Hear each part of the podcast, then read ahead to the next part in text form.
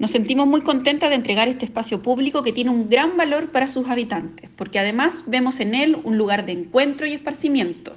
donde hoy vecinos y vecinas, niñas y niños podrán transitar con más tranquilidad, pues se han considerado todas las condiciones de accesibilidad para adultos mayores y personas con movilidad reducida,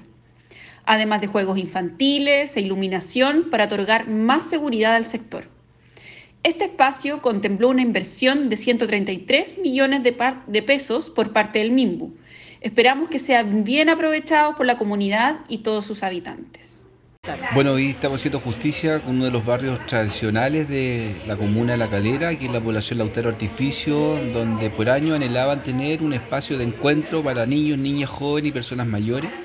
y con la alianza público-privado a través de una entidad patrocinante, la municipalidad, el MIMBU se postuló al capítulo 1 del DS27 y de esta manera tener los 100 millones para levantar esta hermosa plaza que sin duda cumple con seguridad, acceso universal, juegos para niños y niñas. Esto avanzar, empatizar en aquellos barrios postergados del desarrollo y a través de este capítulo 1 del DS27 se pudo materializar este hermoso lugar que además se conjuga